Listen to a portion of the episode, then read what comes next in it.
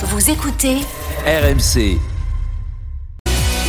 23h07, l'after est là jusqu'à minuit. Daniel Riolo, Sébastien Piocel, Kevin Diaz euh, et nos invités pour revenir sur ce qui s'est passé hier soir au, Stade de France. Un petit mot euh, de, des autres problèmes du jour à Saint-Etienne ce soir. Avec donc, euh, si vous avez raté ça tout à l'heure, la fin du barrage Saint-Etienne-Auxerre. Donc Auxerre monte en Ligue 1, hein, Saint-Etienne descend en Ligue 2. Et les supporters des Verts, pour certains, qui ont balancé des fumigènes à, tir tendu vers l'entrée des vestiaires. et, et c'est encore très chaotique autour du stade alors nous parlons. aucune communication ce soir des joueurs euh, entraîneur à Saint-Etienne, simplement ce communiqué de presse qui laisse sous-entendre une vente du club euh, ce soir de la part des deux actionnaires. On a, si on a plus d'infos d'ici minuit, on y revient. Pour l'instant, on a avec nous Richard Paul Jones, euh, bien connu sur RMC, qui ce week-end a fait le choix du, football plutôt que du rugby. Euh, alors que que tu aurais pu aller voir les Anglais à Marseille. Non, non, non, je, non, non, je suis allé. Ça s'est Non, bien passé les. Irlandais. Ah, Les c'est Irlandais. ah, c'est pour ça, pardon, ouais, c'est les ouais. Irlandais. C'est pour ça que t'es pas s'est bien passé là-bas. Non, mais c'était pour. La Rochelle. Bravo La Rochelle. Vincent Merlin, super président. Et Rodolfo Amaya, le président des supporters euh, euh, de Liverpool en France. Et Julien Laurence, toujours avec nous. Hein, il nous écoute, euh. Julien. Euh, alors, un mot important. Il y a eu, on l'a dit, euh, quelques soucis d'organisation de la police. Euh, C'était très clair, on l'a entendu avec Rob. On va revenir euh, sur les bandes organisées qui sont venues autour du Stade de France agresser les, supporters. Mais tout de même, un mot sur les stadiers. En fait, faut être tout à fait clair dans le, le process. En fait, là, comme pour chaque grand événement de ce genre, l'UFA délègue à la fédération du pays organisateur tous les aspects opérationnels, logistiques et sécuritaires. Donc hier soir, c'est la fédération française de foot qui était l'organisatrice de la finale. Dirigé par qui? Faut être très clair. Donc c'est un avenant qui lie, euh, il y a un avenant qui lie la, la Fédé au Stade de France, spécialement signé pour ça. Donc les stadiers tout autour de l'enceinte au niveau des grilles étaient sous la responsabilité de la Fédération française de Et foot. Noël Legrette n'a toujours pas démissionné ce soir après un tel fiasco Or, il y a eu de gros Quel problèmes honte. avec les stadiers. Il y a eu le système de scan là, des, fa- des, des, des billets qui Mm. p- bah, ne marchait pas sur certains. Oui, parce que même. Robertson, l'arrière gauche de Liverpool, a dit j'ai donné moi-même personnellement un billet, Alors- donc il était forcément valable. À, à un, de ses, un de ses amis, on lui a dit billet non valable. Alors, Julien, là-dessus, tu veux dire, tu veux dire quelque chose?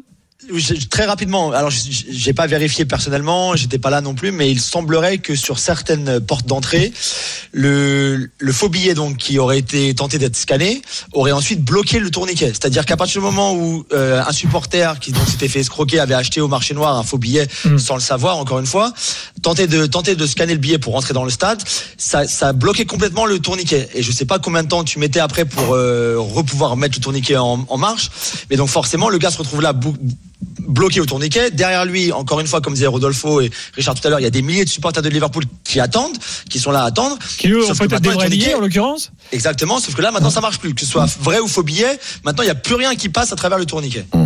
Si Bon. je peux me permettre aussi euh, un, autre détail, euh, dans le, dans, à l'entrée, juste à l'entrée côté, euh, encore une fois, porte A, euh, en venant du RERB, euh, on contrôlait nos, nos billets et la validité des billets.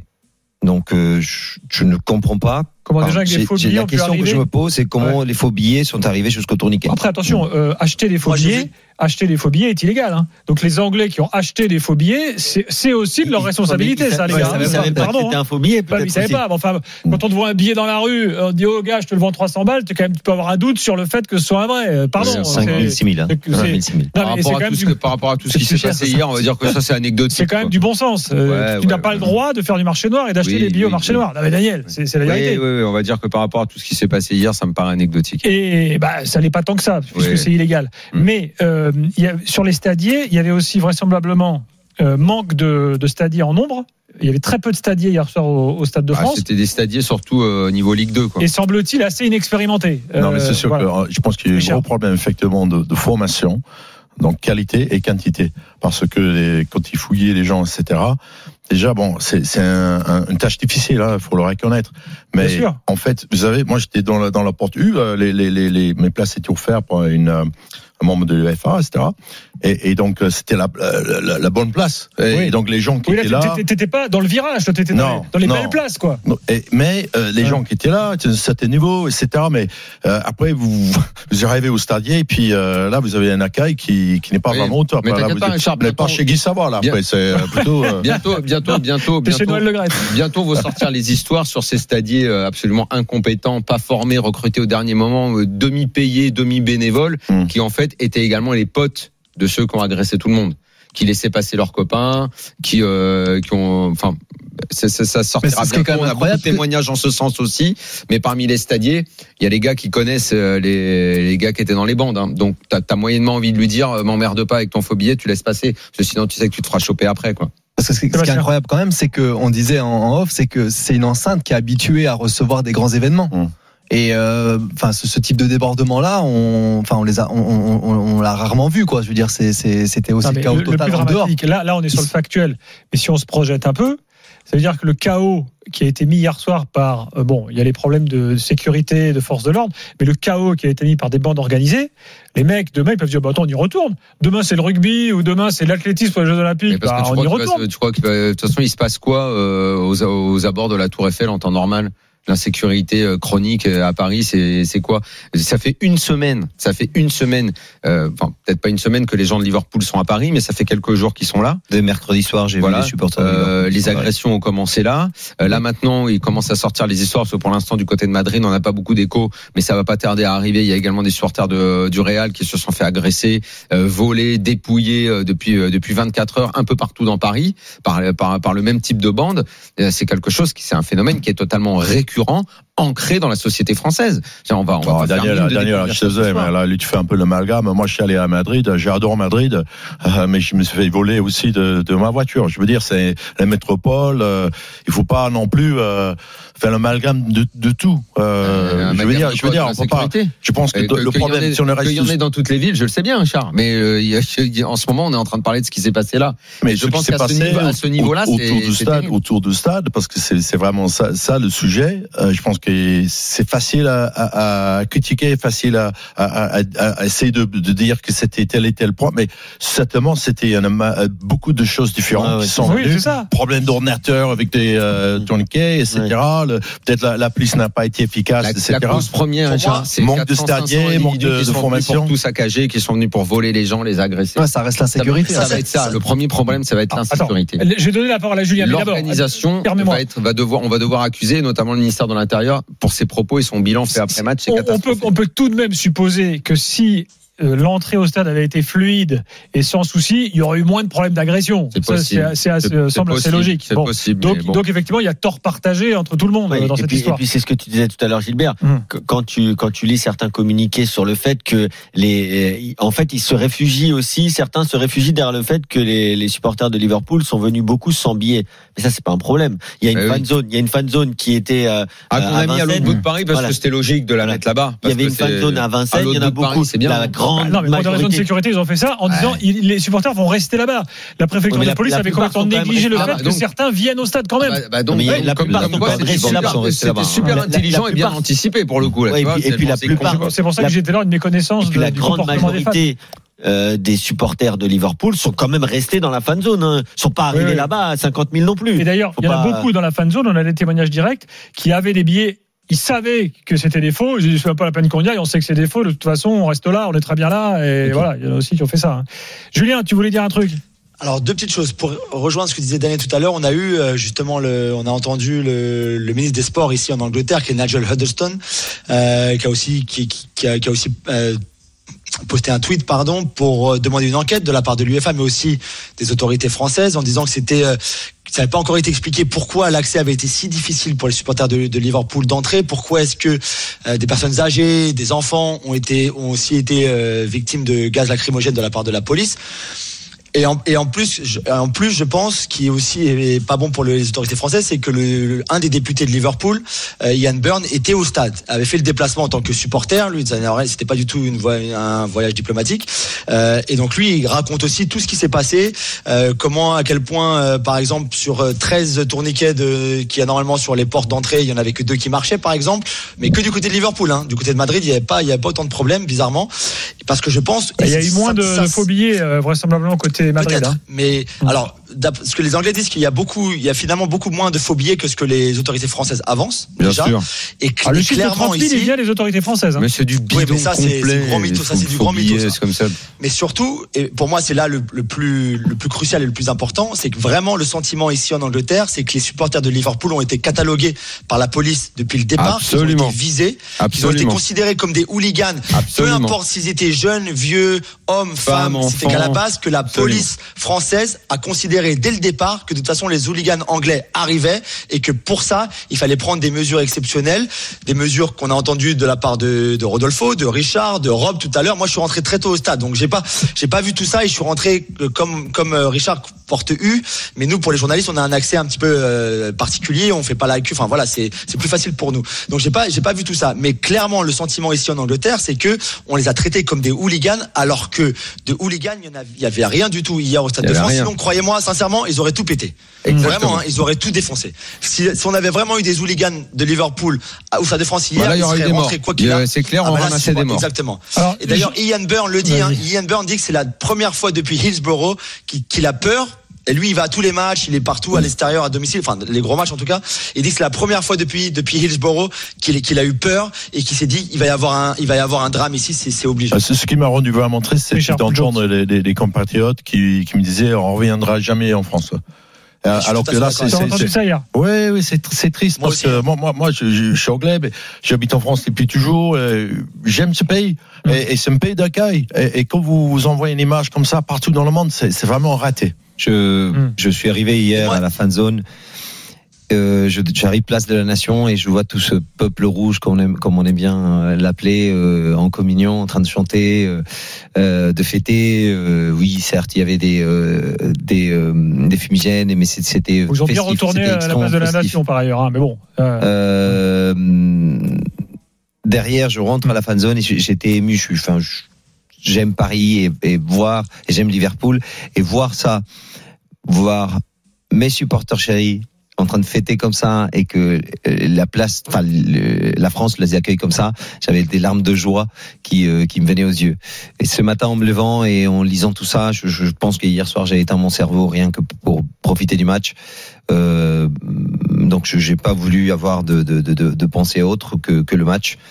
On est rentré euh, tard, bah voilà, je suis rentré tard. Euh, je me lève ce matin et, et- et face à cet afflux de messages et et les tweets euh, et la réponse du club en demandant une investigation, j'ai trouvé ça tellement tellement moche que les larmes de joie que j'ai eues en arrivant à place de, place de la Nation sont très très vite devenues des, larmes de tristesse. Voilà, j'ai sous les yeux le témoignage d'un policier qui a travaillé hier toute la nuit.